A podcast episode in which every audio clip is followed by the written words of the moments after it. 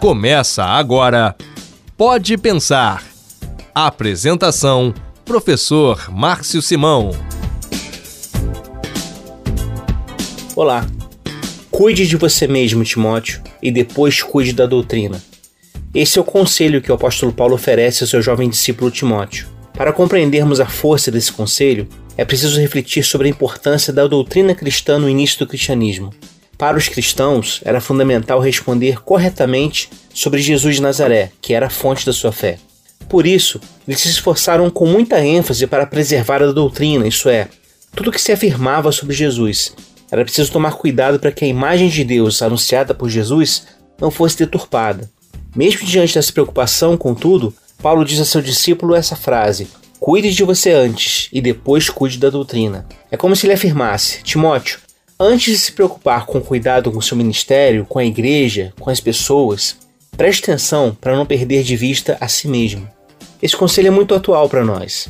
No processo de atender às múltiplas demandas da vida, especialmente agora em tempos de pandemia, nós corremos o risco de nos perdermos, de esquecermos quem somos gente, que precisamos parar para também descansar, cuidar da gente.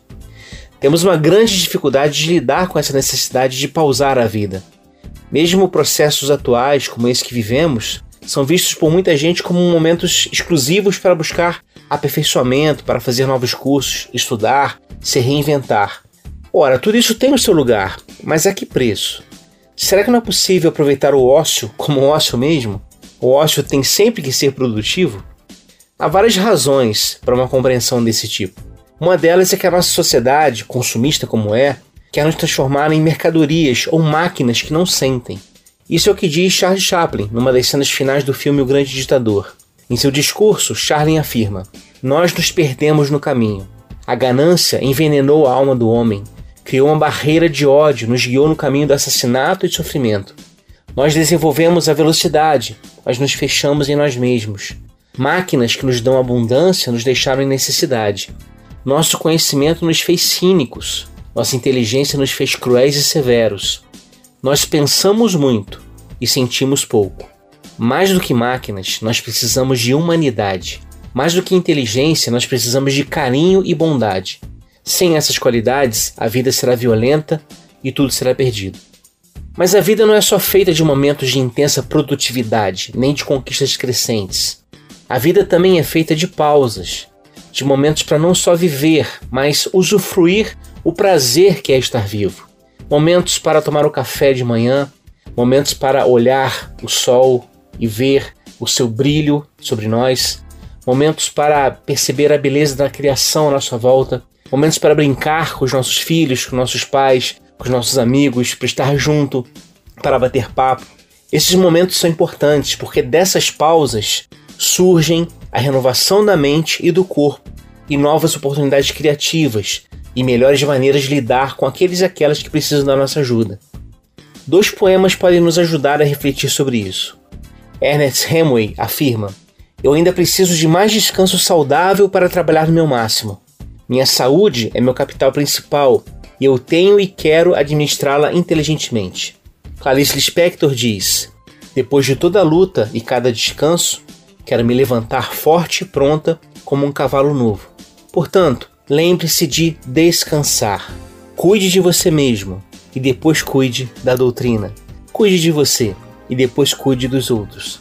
Perceba que não é algo a ser escolhido, um ou outro. São os dois. As duas atitudes têm o seu lugar na nossa vida, mas não faça uma às custas da outra. Preocupe-se também com a sua própria saúde. Ouça uma música, leia um livro, descanse, aproveite a vida com esse dom divino que nos é dado. E que Deus te abençoe ricamente. Esse foi podcast Pode Pensar.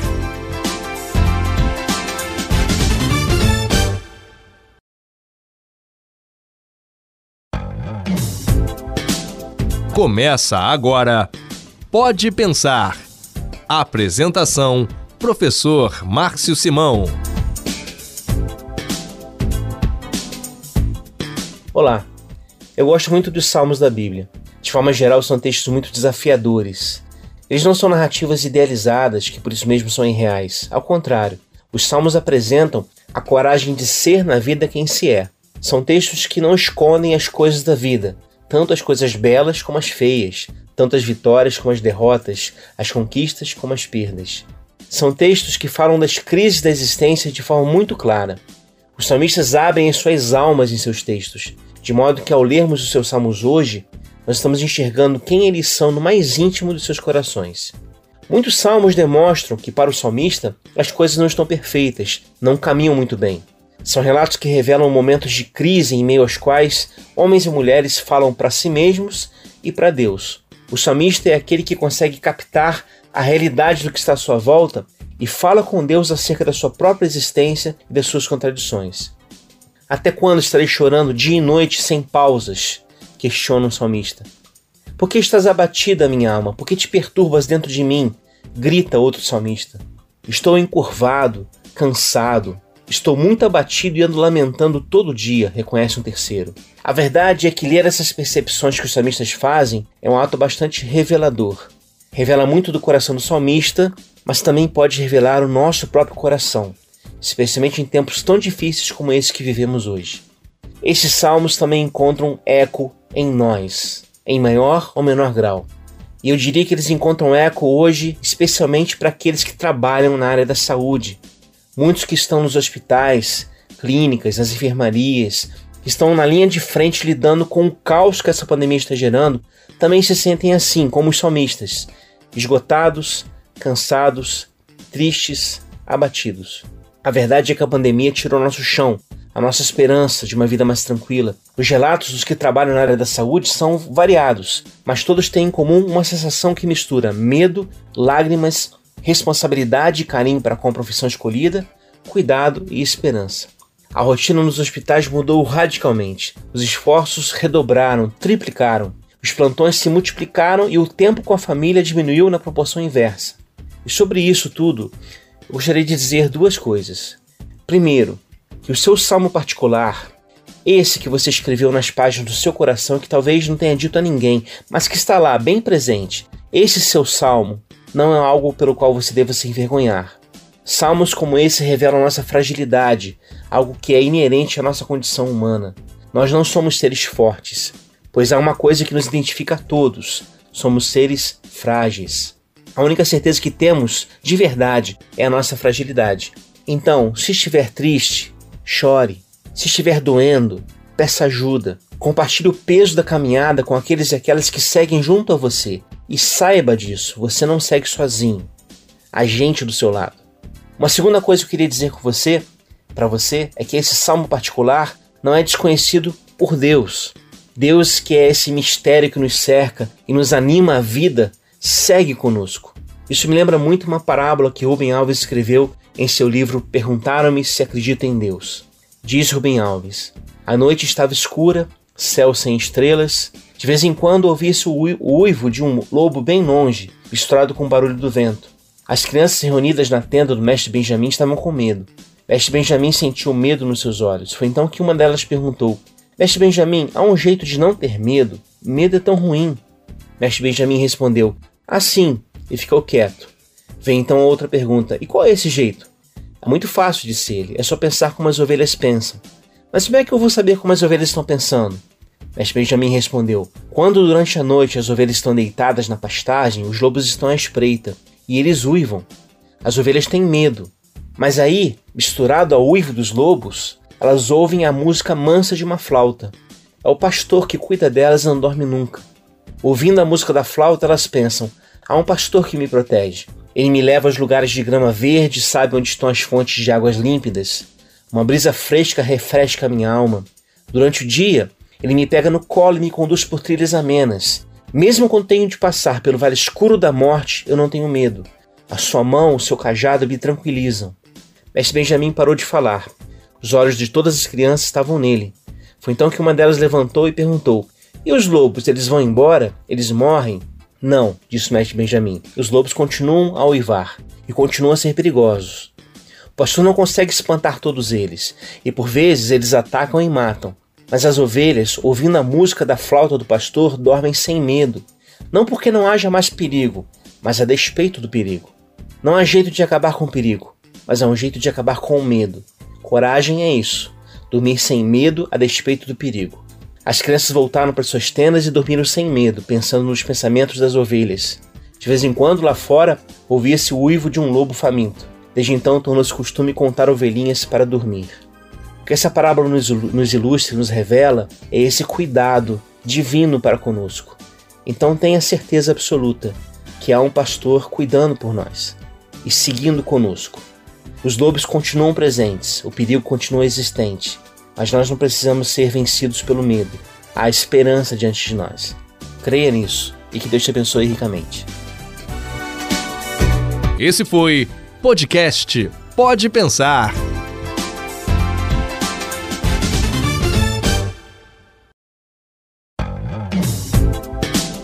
Começa agora Pode Pensar. Apresentação: Professor Márcio Simão. Olá. A solidão não é bem vista por nós, afinal, nós somos seres sociais. Nós precisamos sempre uns dos outros. Mas a solidão pode ser tanto positiva como negativa. A solidão é positiva quando nos permite o autoconhecimento. Quando, distante dos vários barulhos e ruídos que nos cercam, nós conseguimos parar a vida e ouvir a voz do próprio coração. Aprendemos a conhecer a nós mesmos. Esse tipo de solidão não é a solidão geográfica, mas é a solidão do coração. Henry Nouwen, sacerdote católico, afirmou que quem desenvolve essa solidão do coração não é mais empurrado pelos mais diversos estímulos do mundo ao redor e é capaz de perceber e compreender este mundo e a própria vida a partir de um tranquilo centro interior. Por outro lado, a solidão é algo negativo quando nos transforma em seres solitários. Quando vivemos com a solidão do coração, podemos ouvir atentamente as palavras dos outros. Mas quando somos conduzidos pelo isolamento, ou seja, pela solidão como algo negativo, nós selecionamos apenas as afirmações e os eventos que tragam satisfação imediata às nossas necessidades. Aqui, a solidão é vivida com a sensação de sentir-se abandonado, sozinho na caminhada. Perdemos a capacidade de ouvir os outros e a nós mesmos. Nós nos sentimos desamparados, perdidos, sem chão. Muitas vezes, especialmente nesses últimos dias, provamos esse tipo de solidão. Parece que não há ninguém do nosso lado, parece que ninguém se importa, parece que não há ninguém que possa se compadecer conosco. O pastor e teólogo alemão Paul Tillich, escrevendo um sermão sobre esse tema, disse o seguinte, e talvez isso possa nos ajudar. Tillich afirma: a graça nos atinge quando estamos em grande dor e inquietação. Atinge-nos quando o nosso desgosto pelo nosso próprio ser, nossa indiferença, nossa fraqueza, nossa hostilidade, nossa falta de direção e serenidade se tornam intoleráveis a nós. Atinge-nos quando estamos andando pelo vale escuro de uma vida vazia e sem sentido. Atinge-nos quando, ano após ano, a tão ansiada perfeição não aparece. Quando o desespero destrói toda alegria e coragem. Às vezes, nesse momento, uma onda da luz irrompe em nossa escuridão e é como se uma voz estivesse dizendo: Você é aceito. Você é aceito. Aceito por aquilo que é maior do que você, cujo nome você não sabe. Não pergunte seu nome agora. Talvez você descubra mais tarde. Nem tente fazer coisa alguma agora. Talvez mais tarde você faça muito. Não procure nada, não faça nada, não planeje nada. Simplesmente aceite o fato de que você é aceito. Se isso acontecer conosco, experimentamos a graça. Depois de tal experiência, pode até ser que não sejamos melhores do que antes, nem acreditemos mais do que antes, mas tudo é transformado. E nada é exigido dessa experiência, nenhuma pressuposição religiosa, moral ou intelectual. Nada. Somente a aceitação. A aceitação do amor de Deus para conosco. Por isso eu afirmo a você, nesse momento, não se sinta sozinho na caminhada, porque você não caminha sozinho. A gente seguindo a mesma estrada ao seu lado. Erga os seus olhos, veja os seus sorrisos, veja as suas lágrimas, sentimentos de quem caminha com você. E lembre-se que nessa jornada, o próprio Deus é caminhante conosco. Deus te abençoe ricamente. Esse foi podcast Pode Pensar.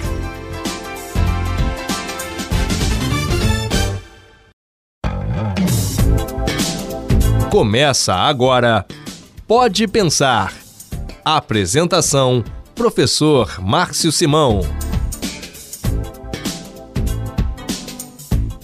Olá! A pandemia do coronavírus alterou profundamente a vida nos países do mundo. A necessidade agora é de isolamento social. Com esse novo cenário, o meio ambiente sofreu algumas mudanças positivas, especialmente na diminuição dos níveis de poluição do ar. Mesmo assim, o diretor do Serviço de Monitorização da Atmosfera do programa Copérnicos, Vincent Henry, reconhece que essa mudança não será permanente. Ele diz: não creio que possamos dizer que vai haver um impacto a longo prazo dessa redução. No entanto, a curto prazo, acho que essas reduções são úteis. Esse tempo que vivemos é período também de reflexão sobre essa relação entre o ser humano e o meio ambiente.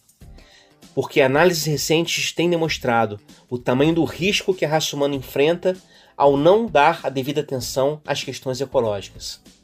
Para nos ajudar nessa reflexão, nós estaremos utilizando a teologia judaico-cristã como base da argumentação. É importante perceber que, dentro do judaísmo, o tema do cuidado com a criação já se faz presente desde os primeiros textos sagrados. O relato da criação em Gênesis, o relato simbólico e mítico da criação, já apresenta a Ruá, que é o Espírito de Deus pairando sobre as águas e dando início ao processo de criação, gerando um espaço de harmonia entre o ser humano e o mundo. O encontro ser humano-natureza, aliás, que acontece no relato do Gênesis, acontece sem dominação mercantilista ou destruição. Ao contrário, ao ser humano é ordenado cultivar e guardar o jardim do Éden, um texto simbólico que ilustra essa harmonia. Esse cuidado representa uma relação de responsabilidade e liberdade em íntima conexão. Ainda no Antigo Testamento, podemos lembrar as ordens presentes na lei mosaica a respeito do cuidado com a terra. O ano do jubileu, ou ano do descanso da terra, era uma proposta a ser adotada por Israel quando se estabelecesse na terra prometida. O que se buscava era fornecer à terra um tempo próprio para recuperar-se do cultivo sem pausas. Como afirmam Haroldo e Ivone Heimer, a terra em si mesma tem o direito de repousar. Portanto, o momento que vivemos exige novas reflexões sobre esse tema. E citando Leonardo Boff, o projeto de crescimento material ilimitado, mundialmente integrado, sacrifica dois terços da humanidade, extenua recursos da terra e compromete o futuro das gerações vindouras. Diz o teólogo: encontramos-nos no limiar de bifurcações fenomenais. E diante disso ele pergunta: qual é o limite é, da capacidade de suportar que a Terra apresenta? Estamos rumando na direção de uma civilização do caos? Outros pensadores também denunciam essa crise. O filósofo e economista doutor pelo Instituto de Estudos Políticos de Paris, Patrick Viveretti, reconhece que a conjuntura contemporânea, isso é, o mundo tal como ele está organizado hoje no Ocidente, nos apresenta um desafio ecológico. Para esse autor, é preciso ressaltar que o fim desse mundo não significa necessariamente o fim do mundo, mas o fim de um mundo, isto é, o término de um determinado modo de vida e de organização humana. O Papa Francisco, na sua encíclica papal Laudato Si, escrita em 2015, também reforçou essa temática apresentando a sua compreensão a respeito da necessidade do cuidado da nossa terra, que é a casa comum. Na encíclica, o Papa denuncia a cultura do descarte, que afeta tanto os seres humanos excluídos como as coisas que se convertem rapidamente em nicho. Afirma o Papa: a verdade é que o homem moderno não foi educado para o reto uso do poder, porque o imenso crescimento tecnológico não foi acompanhado por um desenvolvimento do ser humano quanto à responsabilidade, aos valores e à consciência. Por isso, esse tempo de pandemia também nos ajuda a parar para refletir sobre o tema da ecologia e da preservação ambiental. Para isso, é necessário desenvolver uma ética do cuidado. Para Leonardo Boff, o cuidado é o que constitui a essência do que é ser humano. Ele diz: Sentir que somos terra nos faz ter os pés no chão, faz desenvolver nova sensibilidade para com a terra, seu frio e calor, sua força, às vezes ameaçadora, às vezes encantadora. Sentir a terra é sentir a chuva na pele, a brisa refrescante no rosto, o tufão avassalador em todo o corpo. Sentir a terra é sentir a respiração até as entranhas, os odores que nos embriagam ou nos enfastiam. Sentir a terra é sentir seus nichos ecológicos, capaz de captar o espírito de cada lugar, inserir-se num determinado local onde se habita. Nesse sentido, a biodiversidade, tanto a fauna quanto a flora, são irmãos nossos, como aliás afirmava São Francisco de Assis. Para esse místico cristão, medieval, todas as coisas da terra são irmãos e irmãs. Para ele, as coisas têm coração. Ele sentia seu pulsar e nutria veneração e respeito por cada ser, por menor que fosse. Nas hortas, ele diz, também as ervas daninhas tinham seu lugar, pois do seu jeito elas louvam o Criador. Essa nova mentalidade sobre a ecologia e sobre a preocupação com o futuro da nossa terra precisa pautar também o nosso projeto educacional. Somente assim a gente vai conseguir desenvolver consciência sobre esse assunto e, a partir disso, estabelecer ações práticas para que essa realidade seja mudada. E que Deus nos ajude nesse processo. Um abraço. Esse foi podcast Pode Pensar.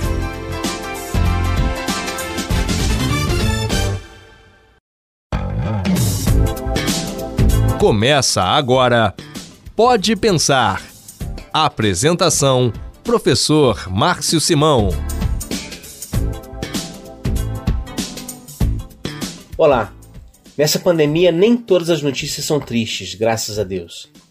Cada vez mais aumentam os casos de pessoas que praticam o ato profundamente humano da solidariedade. Gente se apresentando como voluntário para as mais variadas atividades de cuidado, campanhas sendo organizadas para coletar alimentos para as pessoas que precisam, vizinhos que antes eram desconhecidos, mas que agora se colocam à disposição um do outro para auxiliar no que for necessário. Enfim, estamos vivendo solidariedade. E essa solidariedade é uma das principais virtudes que caracterizam o que é ser humano. Nós fomos criados para sermos solidários e não solitários. Nós fomos criados para sermos abertos, acolhedores ao nosso próximo. O escritor tcheco Franz Kafka afirmou que a solidariedade é o sentimento que melhor expressa o respeito pela dignidade humana. Mário Quintana, por sua vez, nos convida Permita-se rir e conhecer outros corações. Aprenda a viver, aprenda a amar as pessoas com solidariedade, aprenda a fazer coisas boas, aprenda a ajudar os outros, aprenda a viver sua própria vida. O oposto da solidariedade é a indiferença que nos desumaniza. Não considerar o próximo, não enxergá-lo, não ouvir sua voz ou mesmo silenciá-lo são posturas de quem está imerso na indiferença. E para quem vive essa lógica da indiferença, não importam os meios para se alcançar os objetivos, não importam as dores que possam ser causadas, não importam as crises que os outros enfrentam, a única coisa que importa é a própria existência.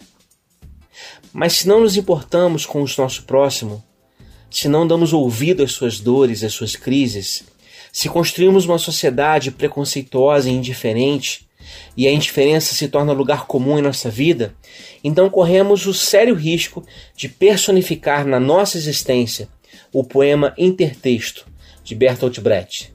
Diz o poeta: Primeiro levaram os negros, mas não me importei com isso, eu não era negro. Em seguida levaram alguns operários, mas não me importei com isso, eu também não era operário. Depois prenderam os miseráveis, mas não me importei com isso, porque eu não sou miserável. Depois agarraram os desempregados, mas como meu emprego, também não me importei. Agora estão me levando, mas já é tarde. Como não me importei com ninguém, ninguém se importa comigo.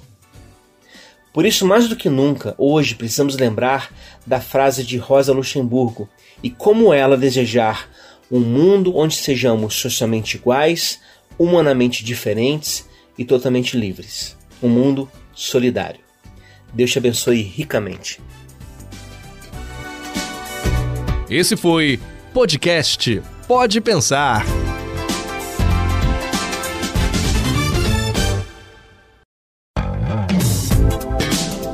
Começa agora Pode Pensar.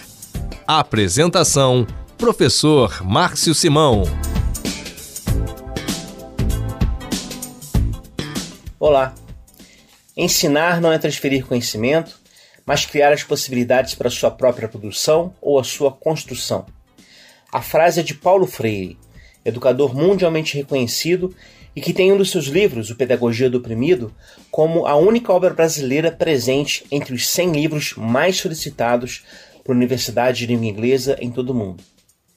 Em suas reflexões, Freire critica o que ele chama de educação bancária, ou seja, aquele tipo de educação que considera o aluno muito mais um local para depositar conhecimento do que uma pessoa em formação, capaz de construir seu próprio conhecimento em diálogo com seus professores. Na perspectiva de Freire, a educação precisa ser caracterizada por um dinamismo que permite sua reinvenção constante a fim de atender às necessidades contextuais que vivenciamos. Nesse momento de crise que vivemos, esse dinamismo na prática educacional constitui uma ação essencial, porque talvez uma das áreas mais afetadas por tudo que está ocorrendo hoje seja justamente a educação. Em pouquíssimo tempo, por exemplo, a prática docente precisou se adaptar à realidade do isolamento social. Professores e professoras precisaram aprender a usar novas tecnologias para transmitir seu conhecimento e suas aulas para alunos nas suas casas. Ou seja, as novas necessidades educacionais exigiram e exigem novas posturas por parte de professores e professoras em todo o país. Por isso, essa nova situação que se apresenta a todos requer de nós esse ato de assumir esse dinamismo exigido pela prática educacional. E é incrível ver docentes, gestores educacionais, espaços escolares, universidades se envolvendo ativamente e se esforçando ao máximo para concretizar esse dinamismo em novas formas de educar. Todo esse esforço deve ser louvado e reconhecido não apenas nesse momento de pandemia, mas também após o seu término. E a partir desse contexto, eu queria lembrar alguns pontos sobre esse assunto de educação em tempos de pandemia. Primeiro ponto, a gente precisa lembrar que a educação hoje, mais do que nunca, precisa ser compreendida como diálogo crítico e criativo com a realidade, culminando na elaboração própria e na capacidade de intervenção. É o que diz Pedro Demo em seu livro Desafios Modernos da Educação. Criatividade e intervenção no mundo para transformá-lo, essas duas ações devem caminhar juntas numa proposta educacional coerente e bem estruturada. Em segundo lugar, a educação hoje precisa reconhecer a inevitável e necessária relação entre teoria e prática na educação. Como um processo completo, defende Pedro Demo, toda teoria precisa confrontar-se com a prática e toda prática precisa retornar à teoria. Isso implica em valorizar a qualidade da educação realizada, inclusive no período difícil que vivemos. Precisamos lembrar, como afirma Leandro Carnal, que a abundância de dados de informação não implica informação. Portanto, é preciso saber lidar com essa pluralidade de informações disponíveis, por exemplo, nas redes sociais, e ensinar a filtrar essas informações, ou seja, ensinar a pensar. E em tudo isso, talvez o mais importante, continuar a crer que a educação pode mudar a nossa realidade. A educação pode melhorar as relações sociais, pode gerar novas possibilidades para as pessoas, pode mudar o mundo num mundo mais fraterno, mais solidário e mais justo. Esse é o nosso desejo e esse é o nosso objetivo como professores e professoras. E nesse intento, a gente pode ter a certeza de que Deus está conosco, nos ajudando e nos acompanhando nesse processo. Deus te abençoe ricamente. Esse foi podcast Pode Pensar.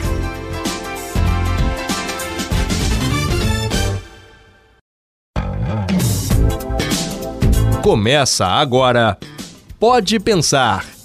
Apresentação: Professor Márcio Simão. Olá.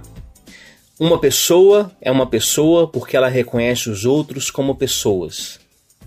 Essa frase é do bispo anglicano Desmond Tutu.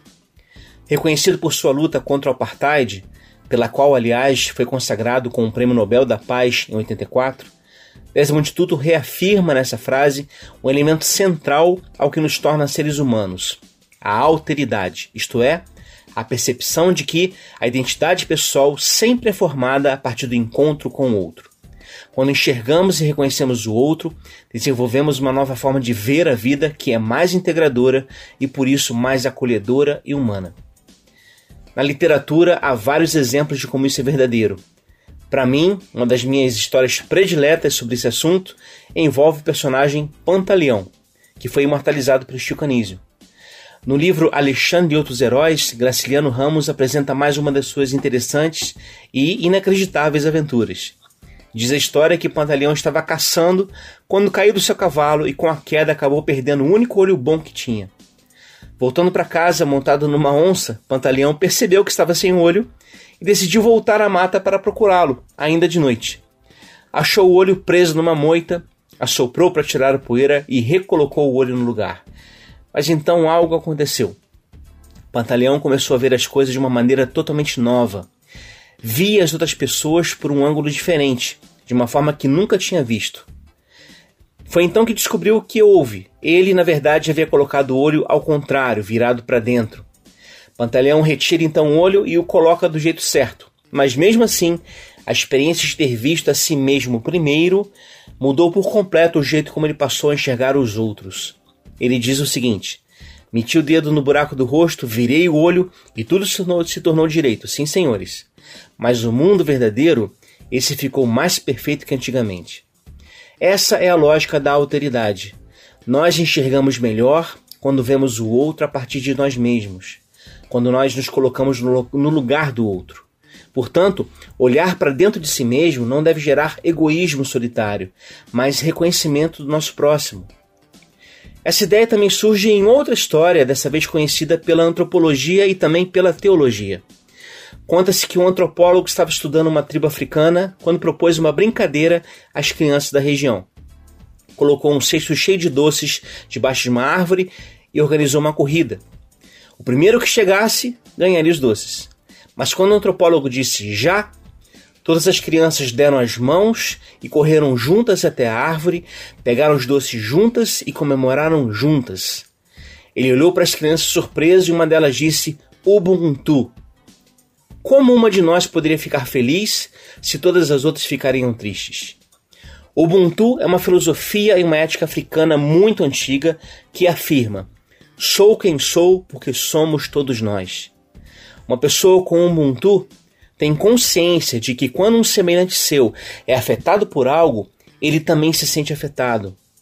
É a lógica que afirma a partilha como jeito humano de ser pois ser humano é ser com os outros, e ser com os outros é ser tudo.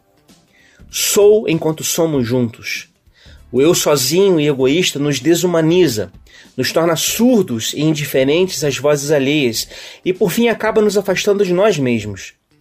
Sou enquanto somos juntos, ao contrário, é o caminho para vencermos esse difícil momento que vivemos pois toda vez que sentimos a dor do outro e conseguimos ver o mundo através dos seus olhos, vamos nos tornando mais humanos, e é isso que faz a vida valer a pena. Então, nesse momento de crise que vivemos, vamos aprender a olhar o outro com mais compaixão, com mais solidariedade, com mais abertura e acolhimento. Porque ao fazermos isso com os outros, nós aprenderemos uma nova forma de ver a vida que é muito mais agradável, humana e divina. Que Deus te abençoe ricamente. Esse foi podcast Pode Pensar.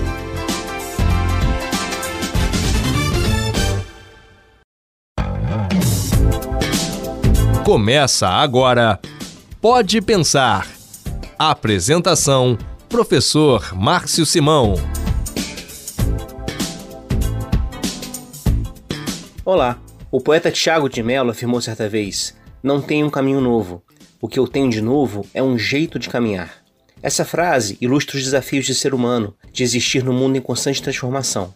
Todos nós já passamos e ainda passaremos por momentos de grande transformação. Esses momentos são chamados pelos sábios da antiguidade de crise. Essa palavra nos soa muito mal aos ouvidos. Mas, diferentemente do que se costuma pensar, a crise não é algo em si mesmo negativo, mas uma oportunidade de mudança, de crescimento. A palavra crise se relaciona à palavra crisálida, que é aquele casulo no qual a lagarta se transforma em borboleta. A crise, portanto, pode proporcionar possibilidades novas de se alçar voos e desenvolver novas maneiras de pensar e caminhar pela vida. Em todos esses momentos de crise, temos a certeza de que Deus é nosso companheiro na jornada. Todos nós compartilhamos a vocação de sermos plenos, felizes e realizados. E os olhos de Deus estão nos seguindo nessa caminhada, como um pai e uma mãe observam seus filhos com carinho, é por isso que o sábio de Israel afirmava no livro de Provérbios: Deus vê os caminhos do ser humano e examina todos os seus passos. Não como um vigilante, mas como um pai amoroso. Assim, em que pese a dificuldade das crises, haveremos de aprender novas formas de caminhar, tendo a certeza de que o amanhã será melhor. Como disse Renato Russo certa vez, mas é claro que o sol vai voltar amanhã. Mais uma vez eu sei, escuridão já vi pior, de endoidecer gente sã. Espero que o sol já vem. Tem gente que está no mesmo lado que você, mas deveria estar do lado de lá. Tem gente que machuca os outros, tem gente que não sabe amar, tem gente enganando a gente. Veja a nossa vida como está. Mas eu sei que um dia a gente aprende. Se você quiser alguém em quem confiar, confie em si mesmo. Quem acredita sempre alcança, mas é claro que o sol vai voltar amanhã. Essa esperança de que o sol vai voltar amanhã é o que nos ajuda a mudar a nossa vida e mudar o nosso mundo. E mudar o mundo é nossa vocação. Melhorar a caminhada, melhorar as relações, melhorar a nossa vida interior e o nosso contato com o mundo, com o próximo e conosco. Um abraço. Esse foi podcast Pode Pensar.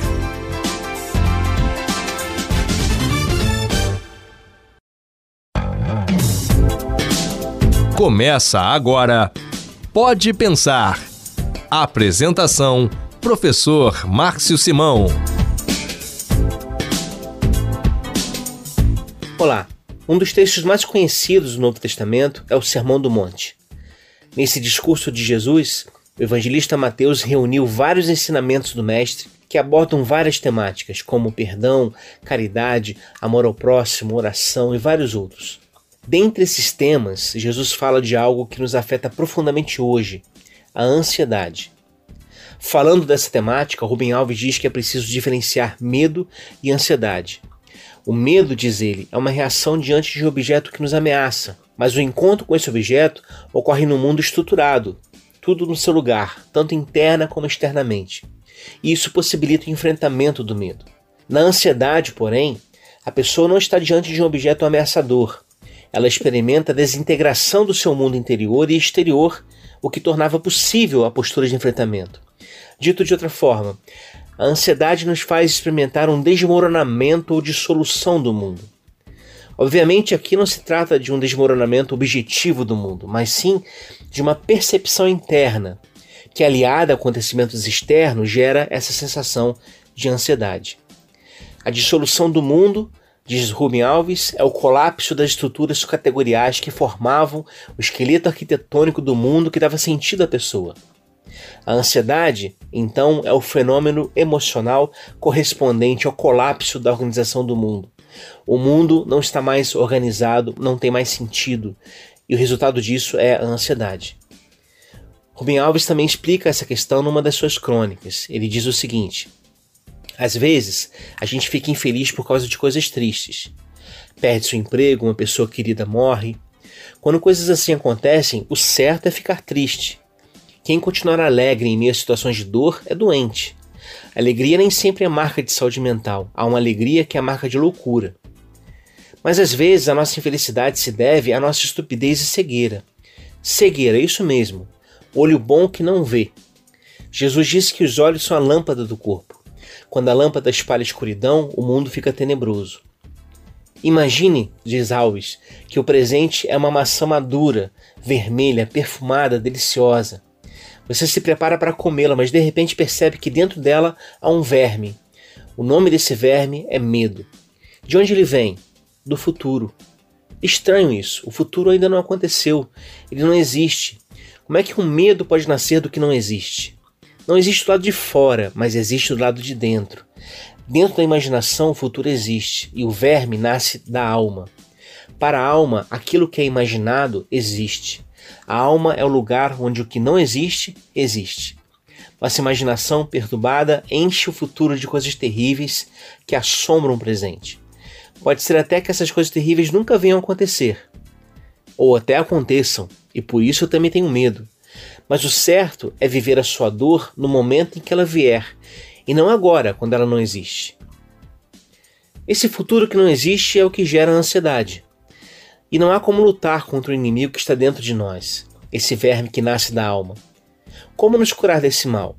Como viver em paz, por um lado, consciente dos dramas diários, porque eles existem, mas sem que isso roube o nosso sono e a nossa expectativa para o futuro? É aqui que eu retorno ao Sermão do Monte. Pois para uma multidão de gente cansada, sobrecarregada, inclusive pelo fardo da religião, pois a religião cansa muito, Jesus diz palavras que servem também a nós. E aqui eu quero fazer uma atualização dessas palavras. Ouça com atenção.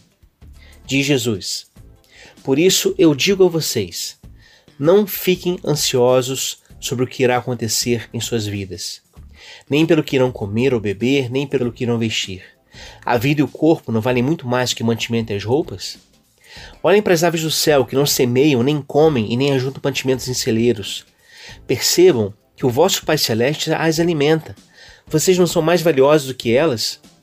E mesmo que sejam cuidadosos com tudo, vocês poderiam acrescentar um centímetro à sua altura? São capazes disso? E sobre o que precisam para viver, por que andam preocupados? Olhem para os lírios do campo, vejam como esses lírios crescem. Eles não trabalham, mas eu afirmo a vocês que nem o rei Salomão, com toda a sua glória, se vestiu como qualquer uma dessas flores. Se Deus veste assim, hoje, a erva do campo, que existe e amanhã é queimada, não cuidará muito mais de vocês? Por isso, não fiquem inquietos, preocupados com o que irão comer, beber, se vestir, preocupados com o futuro, porque Deus sabe do que vocês precisam. Não fiquem ansiosos pelo dia do amanhã, pois o dia de amanhã cuidará de si mesmo. Basta cada dia o seu mal. Que Deus abençoe você e te dê paz. Esse foi podcast Pode Pensar.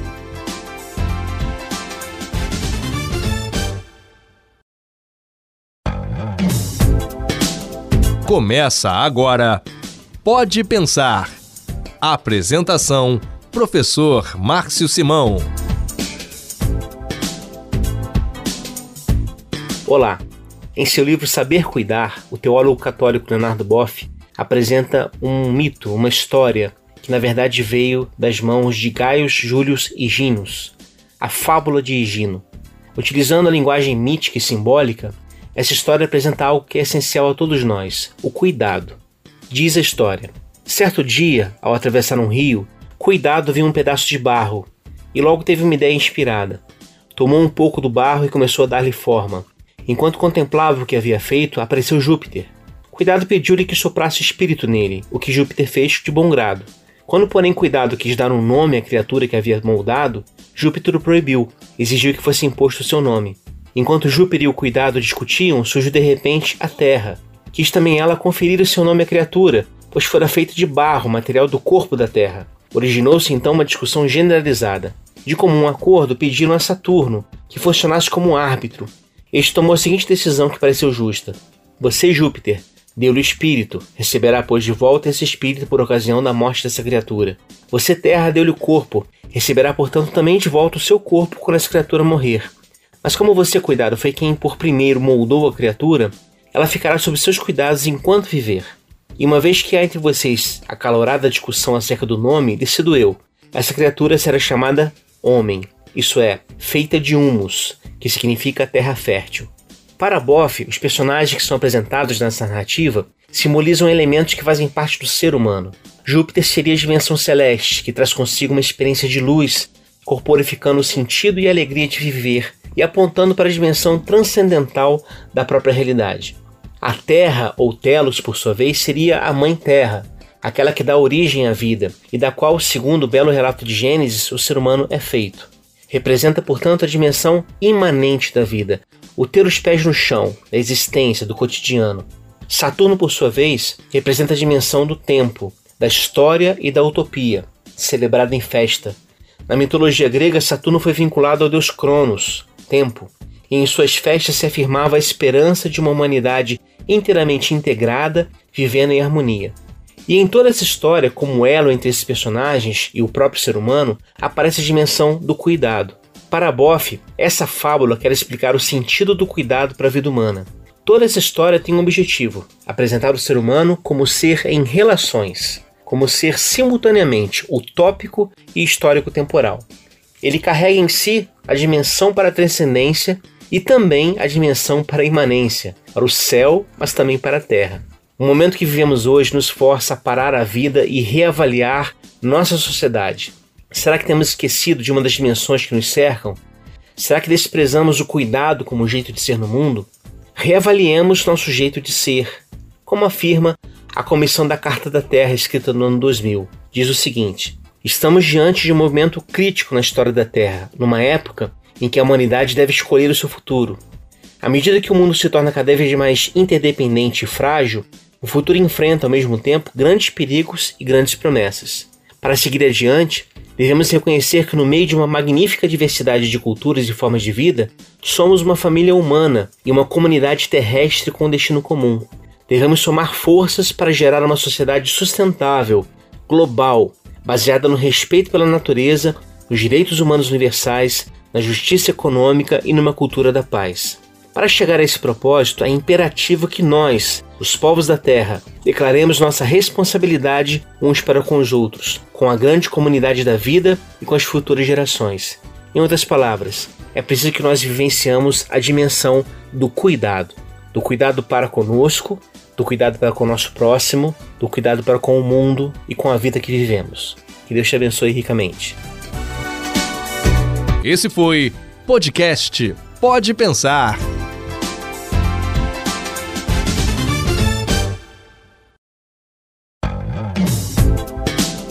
Começa agora Pode Pensar. Apresentação: Professor Márcio Simão.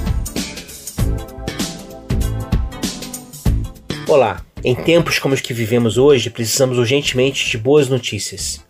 Elas nos ajudam a passar por esse momento difícil. Pensando sobre o tema, boas notícias, o teólogo belga Adolf Kircher faz uma pergunta muito importante sobre nossa compreensão a respeito de Deus. O teólogo pergunta: será que faremos de Deus uma boa notícia para as pessoas? Fazer essa pergunta implica na possibilidade inversa, isto é, tornar Deus um peso angustiante para a vida. E é preciso reconhecer, aliás, que em diversas religiões, muitas vezes, o nome de Deus tem sido invocado como instrumento de opressão, de perseguição, de peso, cansaço e morte. Nessa lógica, o sofrimento de homens e mulheres no mundo é explicado pela suposta ira de uma divindade ferida em seu orgulho próprio e que por isso deseja se vingar da humanidade. Embora pareça uma imagem distorcida de Deus, e eu afirmo aqui categoricamente que é, essa imagem tem sido atualmente muito publicada em redes sociais como tentativas fúteis de explicar a pandemia que vivenciamos hoje. O que eu queria dizer para vocês nesse momento é que Deus é uma boa notícia. Deus é parceiro na nossa vida e não nosso inimigo. Deus deseja nossa felicidade e bem-estar, não nosso mal. Deus é boa notícia. Acima de tudo, Deus é boa notícia. Crer nisso devolve a esperança em nossa caminhada. Mas e o sofrimento? E a dor? Como explicá-los?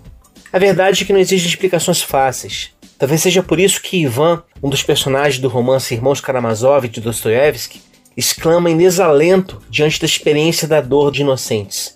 Ele diz: Os adultos comeram a maçã, que o diabo os leve a todos. Mas as crianças? Ah, as crianças. Essas perguntas, em maior ou menor grau, nos assombram, especialmente em tempos como os atuais, porque elas exigem respostas que nós não somos capazes de fornecer. Porém, por mais paradoxal que possa parecer, é preciso abraçar a dor a fim de possibilitar a esperança e a cura. Rejeitá-la pode conduzir ao esgotamento que leva à morte. Como diriam os titãs, não fuja da dor, Querer sentir a dor não é uma loucura. Fugir da dor é fugir da própria cura. Nesse sentido, seria interessante voltar os nossos olhos à poesia. Nela, a tristeza se faz presente como companheira constante da alegria. Ambas harmonizam-se nas estrofes, que por isso mesmo são capazes de falar alto ao coração de quem as ouve. Assim como o oceano é belo como o luar, assim como a canção só tem razão se cantar, assim como uma nuvem só acontece se chover, Assim como o poeta só é grande se sofrer, afirma Vinícius de Moraes. No poema Como Dizia o Poeta, Vinícius retoma esse tema e diz: Quem já passou por essa vida e não viveu, pode ser mais, mas sabe menos do que eu. Porque a vida só se dá para quem se deu, para quem amou, para quem chorou, para quem sofreu. Ai, quem nunca curtiu uma paixão nunca vai ter nada, não. Não há mal pior do que a descrença. Mesmo o amor que não compensa é melhor que a solidão. Abre os teus braços, meu irmão, deixa cair. Para que somar se a gente pode dividir?